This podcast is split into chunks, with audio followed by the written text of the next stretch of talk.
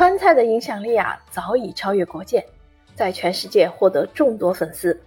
但爱川菜的人未必都知道《醒原录》这本书的存在。它是四川影视发展史上非常重要的古典文献，由巴蜀才子、文学家、诗人李调元与其父亲李化南合著。这本书也是四川有史以来第一部饮食菜肴专著。对引领川菜菜系的发展起到开创之功。作者李化南、李调元父子可是传奇人物，他们是德阳罗江人。李调元是进士，李化南与堂弟李鼎元、李继元连中进士，兄弟三人同入翰林院，留下了一门四进士、弟兄三翰林的家誉。李化南做过浙江余姚和秀水的县令，宦游江南多年。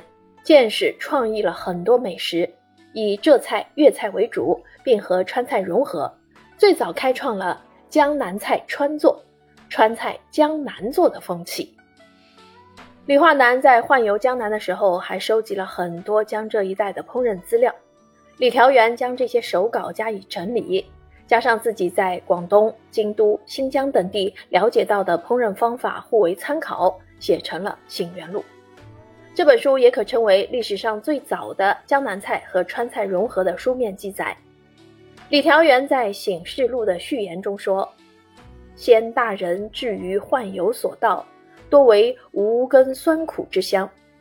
厨人进而干腌染者，随访而至注册，不假抄序，手字抄写，屹立数十年，如一日矣。”现存的《醒原录》成书中记载了一百二十多道菜式，上卷主要记载荤菜的做法和保藏方法，下卷主要记载糕点、蔬菜、酱菜、饮品、乳品、蛋品的制法。最有特色的是豆制品的酿造和加工，这同中国自古以农立国的传统生活方式有关。书中记载的菜式做法非常详尽，操作性极强。超越了一般文人体味感觉式的美食技术。美食家、诗人二毛甚至推断，李化南和李调元除了是美食评论家，更是优秀的美食创意者、实践者。其厨艺水平可能超越了清代美食大家袁枚。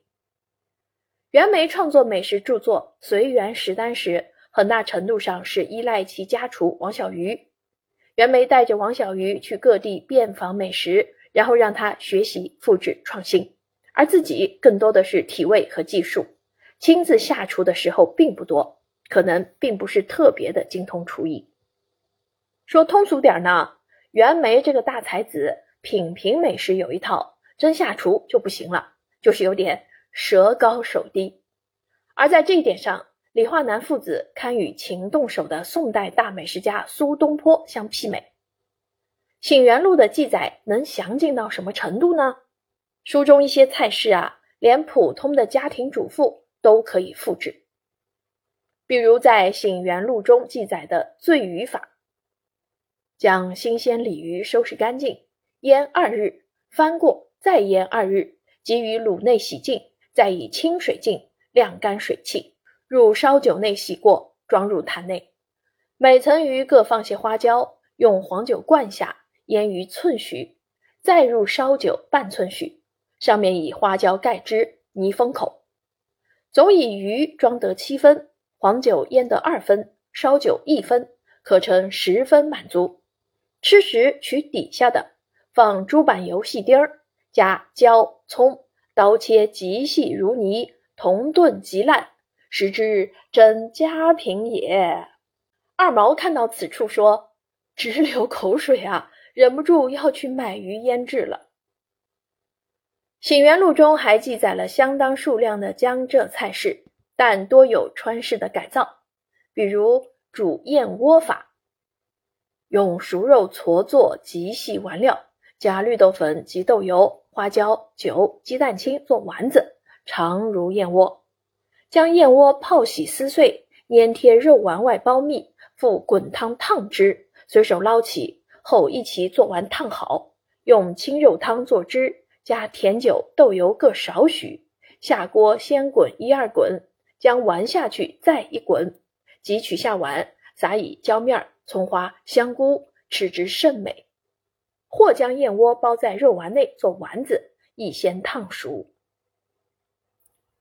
《醒元录》成书时代早，篇幅大，为学者和餐饮业从业人士经常提起，但一直没有一个文从字顺、比较完善的读本供餐饮界学习，更缺乏一本研究著作供学者引用参考。有鉴于此，姜玉祥从二零零六年十二月在罗江举行的四川省李调元学术研讨会以后，开始校点整理研究《醒元录》，断断续续持续了十四年，最终拿出这部《醒元录》著书的书稿和一篇《不好无餐，好蜀餐：李调元与川菜研究文章》，由四川人民出版社出版，填补了这个空白。